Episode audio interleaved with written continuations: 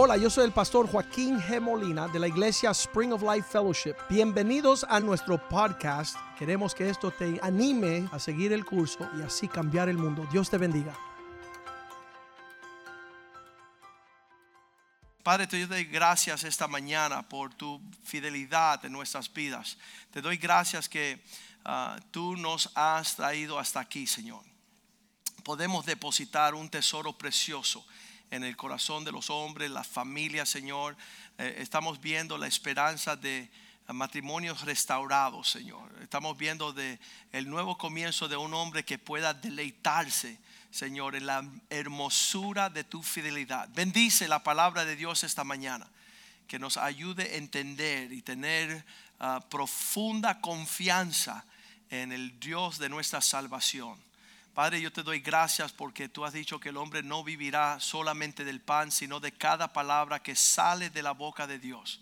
Y que tú bendiga tu palabra este día, Señor. Y que sea una buena semilla sembrada en un buen corazón que dará un buen fruto y una cosecha que glorifica tu nombre, Señor. Creemos que tu palabra es lámpara a nuestros pies y hace del necio sabio, Señor. Nos fortalece y nos permite cumplir con tus propósitos. Bendice tu palabra, úsala, Señor, y que no retorne vacía. Esto te lo pedimos en el nombre de Jesús. Amén, amén y amén. Tenemos uh, varias cositas que van a estar sucediendo en los próximos meses. Estén atentos, participen de estas cosas. Uh, muchas personas piensan que no va a suceder nada en un día de viaje pero realmente la Biblia dice que la economía de Dios un día es como mil años. Y, nosotros pensamos que tenemos mil años de impacto por lo que sucedió el sábado en Boston. Eh, y en el lugar menos ah, ah, ah, percibido, ¿no? Cuando dice la palabra de Dios, habrá algo bueno que saldrá de ese vecindario tan horrible. Y, y ahí es donde Dios levanta príncipes y levanta un, futuro. Y, sabemos que eso es lo que Dios quiere. Esta mañana yo le pedí al Señor una palabra ah, conforme a nuestro año de testimonio. Y, cuando yo pienso en, mi vida en Cristo, lo primero que surge es que yo me topé. Ah, cómo enfrentar los gigantes. Cuando yo llegué a los caminos del Señor, yo, yo estaba el, el, el, desafío de la vida me era un gigante. Yo decía, no es posible que me, va a ir bien en esta vida. Ah, yo veía a mi papá, mi papá en lo natural es su testimonio es es un campeón, su exilio, su carrera, su matrimonio, su familia. Y yo no daba esa, yo no alcanzaba esa talla. Y cuando yo veía eh, todo mi futuro de qué ser esposo, qué tener familia, economía, finanzas, carrera, yo decía, ¿sabes qué? Saco ese pañuelo blanco y me rindo de antemano, porque me quedaba demasiado grande la vida para eh, lo que yo sentía que iba a poder lograr. Pero eh, como dice Pablo, gracias Dios doy por Jesucristo que, nos da victoria en cada instante. Y entonces ah, empecé desde una edad joven, me acuerdo cuando llegamos a la casa del joven, la iglesia que pastoreaba el pastor Richie, me regalaron una Biblia y yo estaba allí y me acuerdo Um, que yo empezaba a devorar la Biblia porque yo quería conocer. Era, sería el único manual que yo tenía de 16 años que me iba a dar alguna herramienta para ser exitoso en la vida. Qué triste aquellos. anoche hubo un joven que llegó al grupo de jóvenes aquí. Escuchen esto, es bien importante. El grupo universitario se reúne los sábados por la noche. Y llegó ayer un joven y se sentó aquí y empezó a escuchar y percibir el cántico, los testimonios y la palabra de Dios. ¿Y sabe lo que él dijo al final? Él dice, yo no sabía que las iglesias todavía existían. La única vez que yo sabía que existía una iglesia, la única vez que yo lo había visto era en una película. Así está el mundo ahorita lo que usted está experimentando hoy día no es común para muchas personas de llegar a un lugar donde hay un predicador, donde hay una palabra, donde hay alabanzas y para muchos de esta generación esto es un asunto de ayer. Y entonces cuando vemos que las personas están faltando y no es parte de su experiencia, no pueden enfrentar los desafíos de la vida. Aquí llegamos y el Dios nos habla de su palabra y empezamos a leer la Biblia y, yo me acuerdo, eh, nos topamos con los gigantes históricamente. Deuteronomio capítulo 1, versículo 28, eh, leemos que la Biblia habla del tema de gigantes. Cuando yo era joven, tenía unos 10 años, había uno de ducha libre y, y él, um, él se llamaba Andre el Gigante, Andre the Giant. Y, él se metía en la cancha y levantaba a los hombres y los tiraba, pero, él, era, gigante él, pero no como la Biblia lo describe. Y entonces en los 80 había, me acuerdo que la película Rocky, uh, Hulk Hogan, uno de los también un hombre grande y fuerte, pero nada que ver comparado a lo que habla la palabra de Dios de estos hombres a tal nivel que ellos eh, hacía cuando uno enfrentaba a un gigante en la Biblia se hacía la pregunta ¿a dónde subiremos? Cuando te está cayendo atrás un gigante, tú tienes- quieres salir corriendo y a ver dónde tú te trepas para evitar la confrontación. Y ese es el temor. ¿Sabes por qué? Porque un gigante habla de algo más grande que tú y más fuerte que tú y mucho más inmenso que tu capacidad para lidiar contra él. Tú no estás buscando el buscar un pleito con una persona que te va a escachar como un tostón, ¿verdad? Te va a tragar como una croqueta. No vas a sobrevivir el intento. Entonces ellos decían, frente a un gigante, ¿a dónde subiremos? ¿Dónde nos vamos a esconder? Nuestros hermanos, las personas que nos rodean, cuando estamos nosotros viendo enfrentar un gigante, ellos dicen, nuestro- nuestros hermanos han nuestros hermanos han atemorizado nuestro corazón con las palabras. Las personas que te rodean eh, eh, ven tu situación y dicen, no vas a poder lograrlo. Empiezan ellos a hablar lo negativo de que ya se te acabó la historia. Nuestros hermanos causan que nuestro corazón se atemorice diciendo, ellos, este pueblo es mayor, es más alto que nosotros, las ciudades son grandes y las amuralladas llegan hasta el cielo. Nadie puede brincar este chivo demasiado grande, demasiado fuerte. El desafío es imposible. Entonces usted describe lo que es esto en su vida. Que quizás sea una condición médica. Cuando te dicen, ¿sabes qué? Tiene mm, estado 4 de cáncer, está en metástasis, eh, eh, y tú ves ese gigante se pone más y más imposible. Y, todos nosotros tenemos un desafío financiero, un desafío familiar, un desafío ministerial. Y vemos eso como un imposible. Yo le estaba diciendo a la iglesia, los primeros dos servicios, que cuando nosotros llegamos a este templo, la iglesia era bien pequeña. Y yo animé a 15 hombres, yo decía, varones esforzados y valientes, vamos a visitar el nuevo templo. Y llegamos a este lugar, nosotros estamos acostumbrados a un lugar mucho más pequeño que este lugar. Eh, El alquiler mensual en el otro lugar eran 3 mil dólares, aquí iban a ver, iba a haber como 12 mil dólares. Y entonces cuando entramos a este lugar y empezamos a medir y ver y ampliar, yo de repente escucho, salieron corriendo siete hombres y me quedé con cinco. Y sabes que los cobardes cogieron y corrieron y más nunca regresaron. ¿Cuánto le gusta ir a la guerra con los cobardes? No. Pero ¿cuánto le gusta ir a la guerra con los valientes? Absolutely. Y oye, nos quedamos cinco en esa reunión. Y los cinco dijeron, pastor, lo vamos a hacer.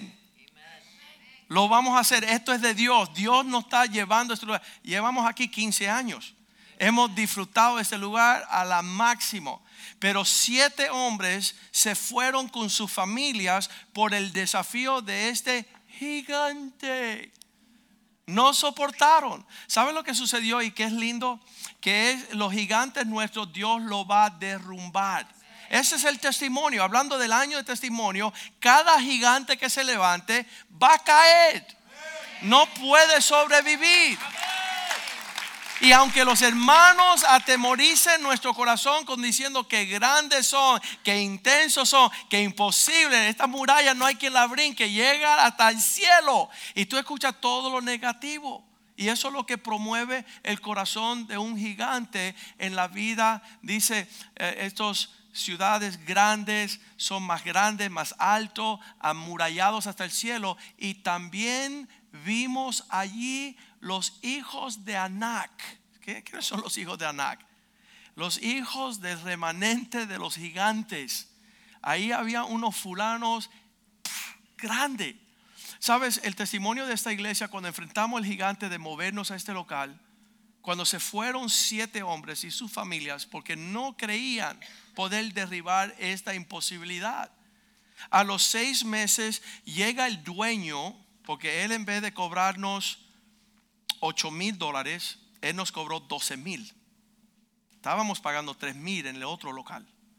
De 3 mil era fácil, 12 mil imposible, 9 mil era lo que era un, un, un, avance, ¿no?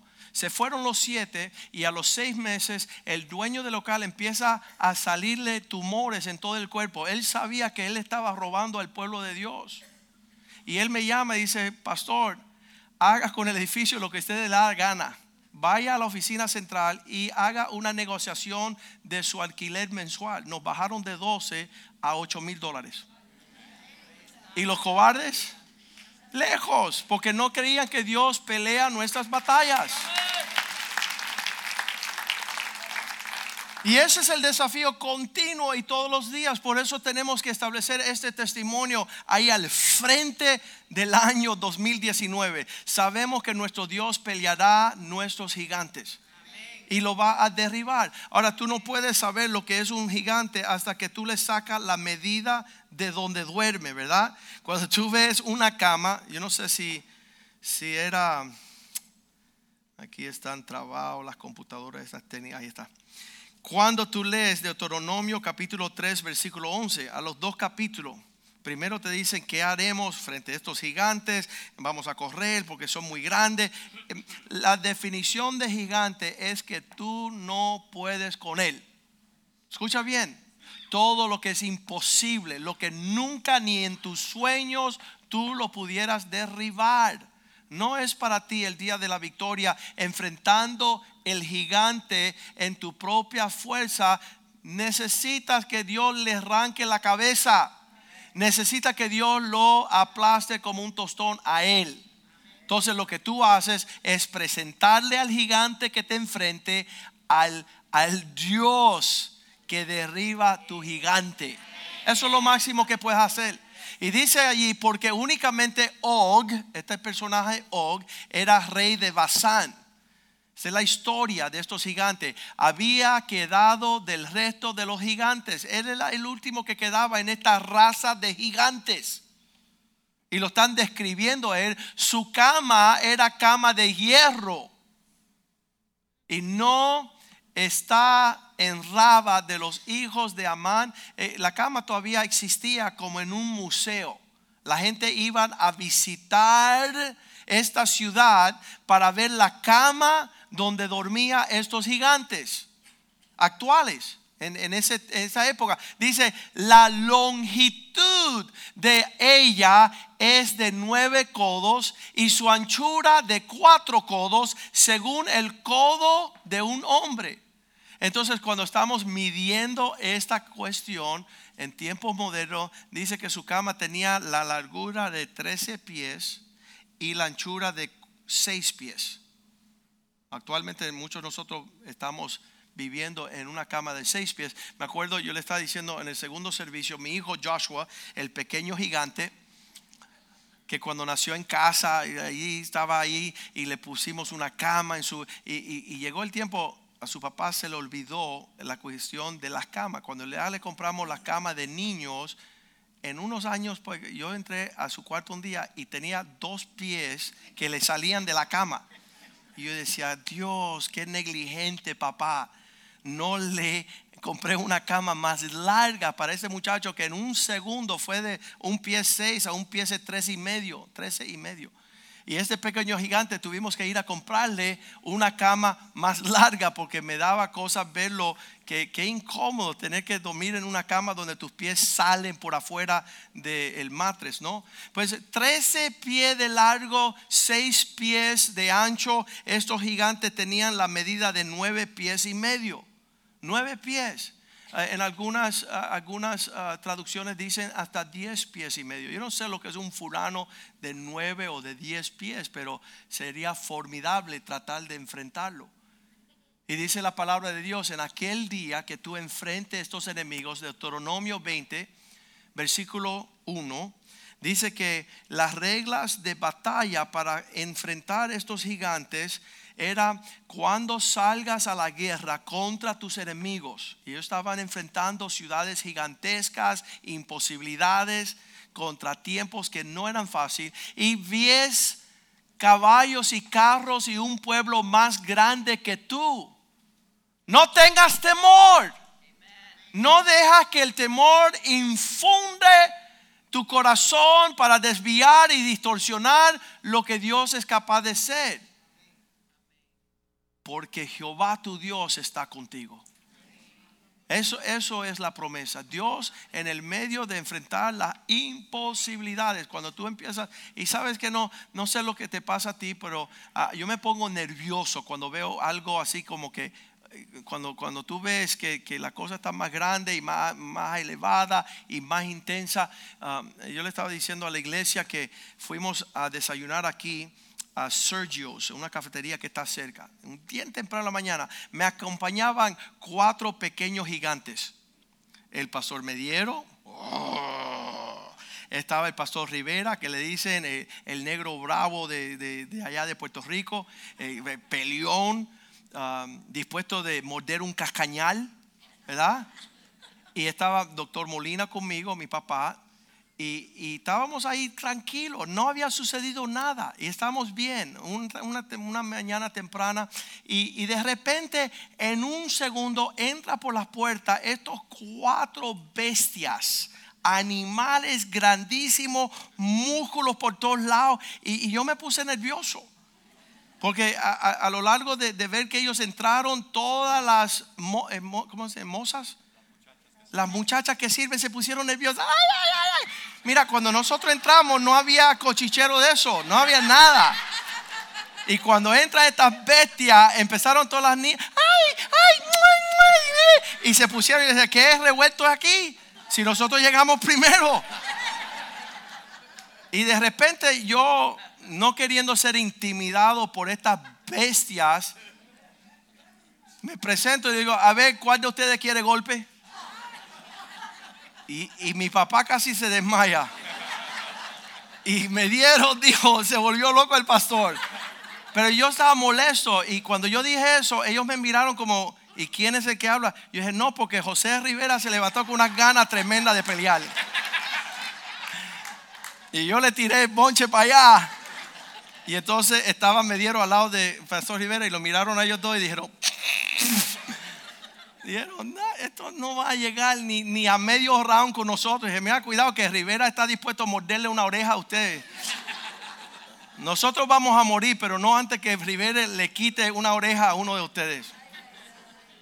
Pero eso es lo que sucede enfrente de una batalla. Tú te sientes tan intimidado. ¿Y, ¿Y, qué es los efectos que produce en un gigante de eso? De querer salir corriendo y esconderse en una cueva. Pero si vamos a poder caminar en el testimonio que tiene nuestro Dios, Él nunca ha perdido una, batalla.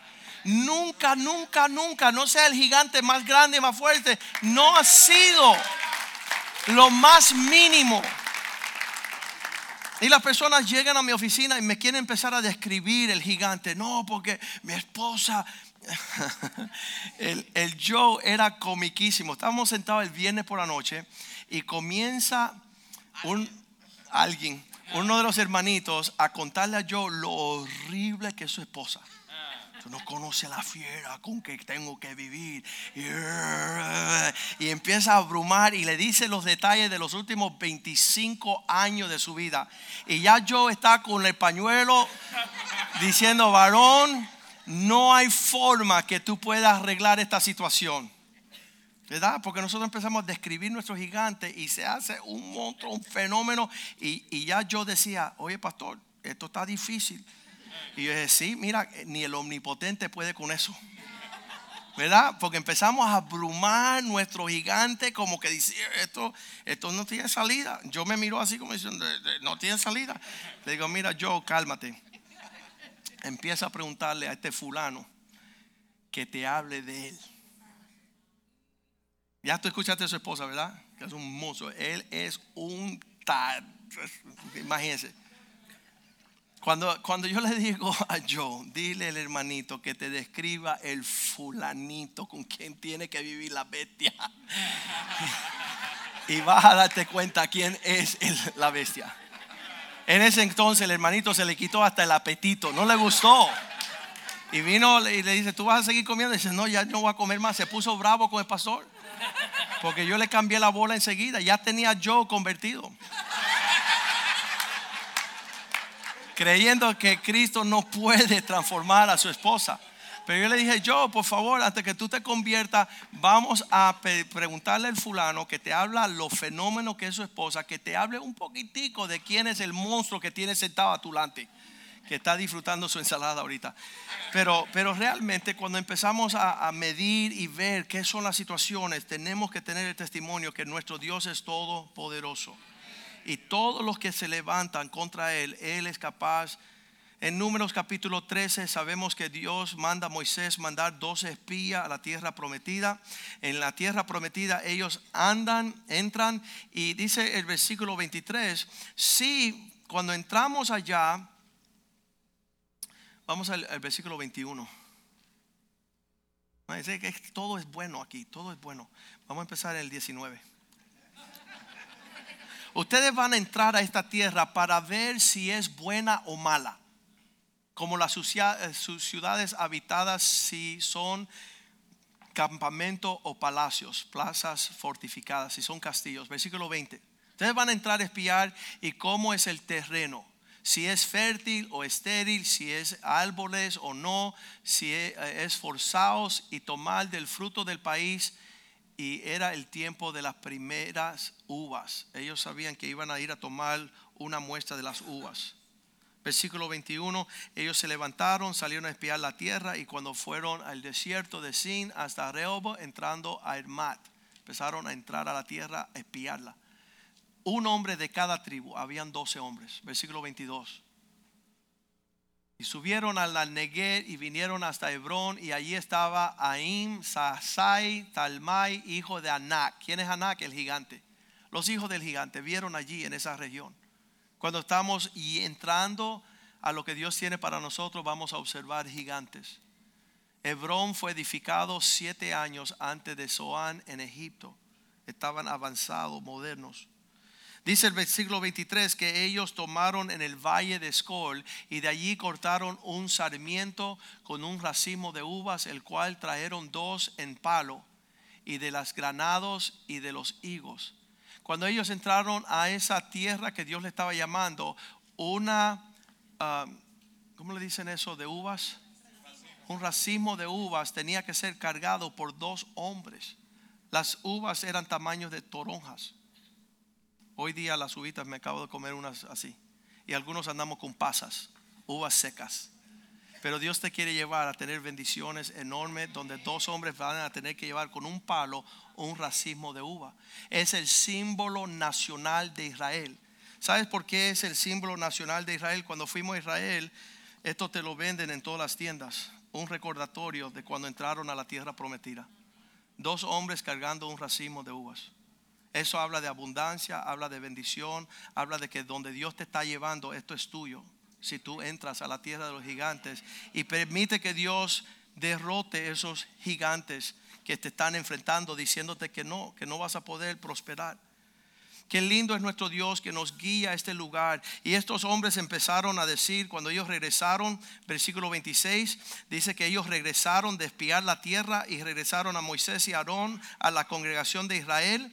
Y ellos trajeron con ellos la información y toda la congregación y le mostraron el fruto de la tierra, diciendo, sí, es verdad, allí está todo lo que habían dicho que iba a suceder. Versículo 27.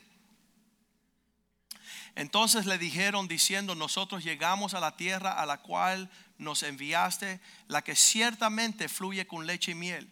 Y ese es el fruto de ella. Ellos trajeron las uvas para que pudieran ver el producto de esa tierra. Versículo 28. Mas el pueblo que habita allí en esa tierra es demasiado grande, es fuerte.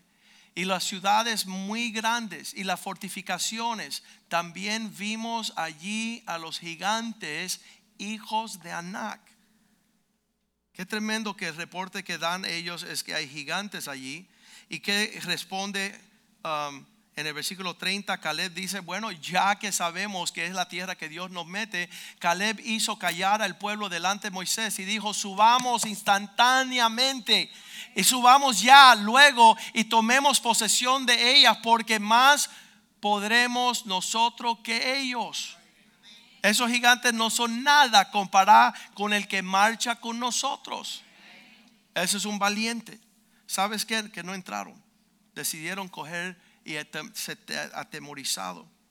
Versículo 31, pero los hombres que habían subido con ellos dijeron, no podremos subir contra aquel pueblo porque es más fuerte que nosotros. No podremos porque serán más fuerte, fuerte que nosotros. Versículo 32, y ellos dieron hablaron mal entre los hijos de Israel de la tierra que habían reconocido, diciendo, la tierra por donde pasamos para reconocerla es una tierra que traga sus moradores, sus habitantes. Y todo el pueblo que vivimos en medio de ella son hombres de gran estatura. Las peleas no las vamos a poder lograr. El reporte era malo. Versículo 33, vimos allá los descendientes, allí los gigantes, hijos de Anac, raza de gigantes, y éramos nosotros, a nuestro parecer, como grillos, langostas, y así les parecíamos nosotros a ellos.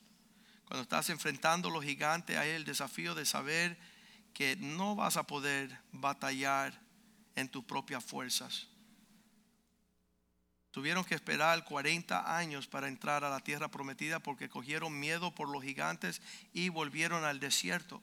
Al final de los 40 años llega el pueblo de nuevo a la orilla de la tierra prometida y le dicen a Caleb, Caleb, tú que llevas más tiempo con nosotros, te queremos dar primicias de coger la tierra. ¿Cuál es la área que quieres? Y Caleb dice, yo tenía 40 años en ese entonces, ahora tengo 80, pero tengo tanta la fuerza para ir al lugar donde moran los gigantes. Quiero el monte de Hebrón. Quiere decir que él no se comprometió con algo menos que lo que Dios quería entregarle. Nosotros tenemos que tener un testimonio del Dios que pelea contra nuestros gigantes. Porque así es que vamos a poder lograr alcanzar lo que Dios ha prometido. No sé los gigantes que estás enfrentando. El ejemplo de David y Goliat en 1 Samuel capítulo 17, todo es algo que debemos de memorizar. Hay una película que se hizo con los hermanos Kendricks, usted la puede ver en Netflix, se llama Venciendo tus gigantes. Es una película que te muestra enfrentar los desafíos de nuestras finanzas, de nuestra provisión a nuestros hijos, de nuestras carreras, de nuestra residencia, de nuestra inmigración, de nuestra política, sea lo que sea, el gigante que se te levanta a decir que no puedes tener lo que Dios te ha prometido. Y vas a tener que enfrentar esos gigantes y vas a tener que tener la mente que tuvo David para decirle, oye, tú vienes contra mí con espada y jabalina, mas yo vengo contra ti en el nombre del Señor. Y esos gigantes van a caer. Y el testimonio será glorioso porque Dios no va a permitir que su nombre sea avergonzado. Cuando empieza a describir en 1 Samuel 17, versículo 4, este gigante Goliat decía que era un campeón. Salió entonces del campamento de los filisteos un paladín, un campeón, el cual se llamaba Goliat de Gad. Tenía de altura nueve pies, seis pulgadas. Un monstruo de soldado, de guerrero. Y él venía a desafiarlos a ellos y empieza a describir todo el equipo que traía él encima. Versículo 5. Y eso es lo que hace el diablo te empieza a describir todas las medidas de lo que te va a vencer, te va a decir que es grande, que es imposible, que es ancho, que tiene de alto, que tiene de maldad, que tiene de esto. Cuando yo conocí a este hombre que es pastor hoy día y él empezó a describir la imposibilidad de esta mala mujer que estaba en Mérida, ¿verdad? Él decía, tú no conoces a Ceci, ella eh, nunca va a entender estas cosas. Y un monstruo se levantaba y él había pintado como que era un fenómeno. Y, finalmente le dije, mira, a mí no me interesa todo lo que tú quieras describir, qué imposible es tu situación. Ve y haz lo que es el consejo de Dios. Sí, pero es católica, a mí no me interesa si es musulmán. Usted va y haga lo que Dios está diciendo. Bueno, entonces este será mi último día de cristiano. Porque ya voy a negar la fe. Y él me puso todos esos pretextos. Y le dije, vete desgraciado, haz lo que te da la gana. El consejo de Dios es este y tú haz lo que te da la gana. A los tres días él siguió el consejo de Dios y ese gigante de del catolicismo, de Guadalupe, de que si crió con monja, que sigue esto, que si... Escúchame, cuando nosotros levantamos bandera al Señor, y David lo vemos ahí, él empieza a describir a este versículo 5, dice que él tenía la, su casco de bronce, que él llevaba ah, una cota de malla traía un casco de bronce en su cabeza, llevaba un cote, una cota de malla, y era, eso es una armadura, y era el peso de la cota cinco mil ciclos, 100 libras de peso, versículo 6. Y sobre sus piernas traía greves de bronce y jabalina de bronce entre sus hombros, versículo 7 y hasta de su lanza era como rodillo de telar y tenía el hierro de su lanza 600 ciclos de hierro y iba su escudero delante de él. Toda la descripción, cada vez que vamos a decir, eh, te, voy a, te voy a describir todo lo que va a suceder, que será mi muerte y mi derrota. Y tú dices, no, píntamelo como tú quieras. Si es un gigante que desafía el pueblo de Dios, el propósito de Dios, tiene que caer tiene que morir, tiene que sufrir la pérdida. Entonces lo que hacemos nosotros es presentamos al desafío del gigante a nuestro poderoso Dios. Le podemos decir con toda confianza, nunca él ha perdido. Dice la Biblia que este hombre, Goliat, habrá tenido cuatro hermanos o, quizás hijos. Segunda de Samuel 21, más tarde dice, y también había nacido gigantes de Gad al gigante le nacieron, ah, vamos a leer esa parte, segunda Samuel 21, 22. Segunda Samuel 21, 22. Estos cuatro eran descendientes de los gigantes de Gad, los cuales también cayeron por la mano de David y por la mano de sus siervos. Parece ser que cuando ya tú sabes que los gigantes tienen su condena, nosotros seguimos siendo conocidos como los mata gigantes. Los que derribamos gigantes por mano de aquel Dios que nos enseñó. Y es bien importante que tú esta mañana puedas entregar tu batalla al Señor. Un hombre me dijo ayer, yo no voy a poder. Y yo dije, gloria a Dios, porque tu Dios sí va a poder. Vamos a ponernos de pies en esta mañana. Le voy a pedir a Richie que tome el piano en lo que él se está mudando para Miami para unirse ah, permanentemente con nosotros hasta, hasta el propósito de Dios se cumpla. Ah, esta mañana me levanté con un corito en mi corazón, que era un corito que cantábamos nosotros en tiempos antiguos. Y los jóvenes no les gustan cuando yo canto estos himnos y coritos antiguos y yo le daba los tones. Entraré por sus puertas con gozo en mi corazón. Entraré con su puerta con amor. Yo diré que este es el día que hizo el Señor y hoy gozaré porque Él me hizo feliz. Él me hizo feliz, Él me hizo feliz. Me gozaré porque Él me hizo feliz. Él me hizo feliz, Él me hizo feliz. Me gozaré porque Él me hizo feliz. Es algo bueno alabar a nuestro Dios. Es algo bueno alabar a nuestro Dios y cantar salmos a su nombre. Oh, Señor. es algo bueno.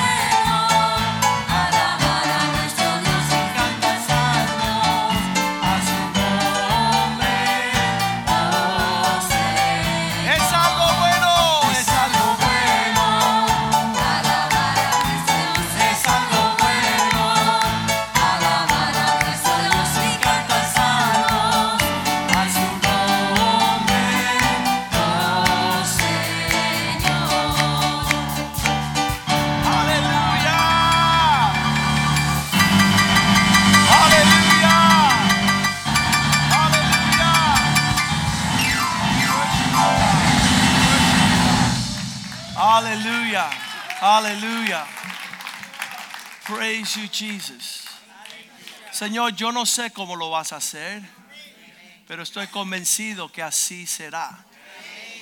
Nada, Señor, ni nada podrá separarnos del amor de Cristo. Tú tienes, oh Dios, todo, todo diseñado en tal forma que podamos gozar, recrearnos, deleitarnos en ti, oh Dios. Y Señor, sí, escuchamos la voz feroz de aquel que desafía las huestes de Jehová, empieza a amenazar y hablar contrario a sus propósitos y cosas que contradicen tus promesas, oh Dios. Pero tu palabra, Señor, y tus promesas son sí y amén. Es el tiempo solamente que estamos esperando ver cómo tú librarás a tu pueblo de todo desafío, de toda dificultad, de toda amenaza, de toda mentira, del mismo infierno, Señor. Que ninguna voz tome mayor lugar en nuestro corazón que la voz de tu promesa. Que tú nos dé la fortaleza para no salir huyendo, Señor. Para no darnos por vencido. Para no darle y entretener pensamientos que contradicen lo que conocemos de tu carácter, oh Dios. Si Dios está con nosotros, nadie puede estar en contra de nosotros, Señor. Más grande es aquel que está a favor de nosotros que aquel que intenta, Señor, traer algo que disminuya tu propósito y tu grandeza en nosotros. Pedimos que tu paz repose sobre tu pueblo, Señor. Que esta semana sea una semana de gritos de júbilo y de salvación en la tienda de los justos, oh Dios. Señor, jamás, David decía que jamás había visto un justo desamparado ni un, su simiente que mendigue pan, Señor. Tú has guardado perfectamente en paz aquellos cuyos pensamientos están en ti, oh Dios. Cumple tus propósitos, Señor. Aquellos que se levantan en bandera, Señor, que nosotros levantemos bandera mayor, oh Dios. Que tu prosperidad esté sobre tu casa, Señor. Que podamos servirte con alegría y con gozo por la abundancia de las todas cosas. En el nombre de Jesús te lo pedimos y el pueblo de Dios dice amén, amén y amén. Salúdense los unos a otros en el amor del Señor. Mañana a las 8 tenemos...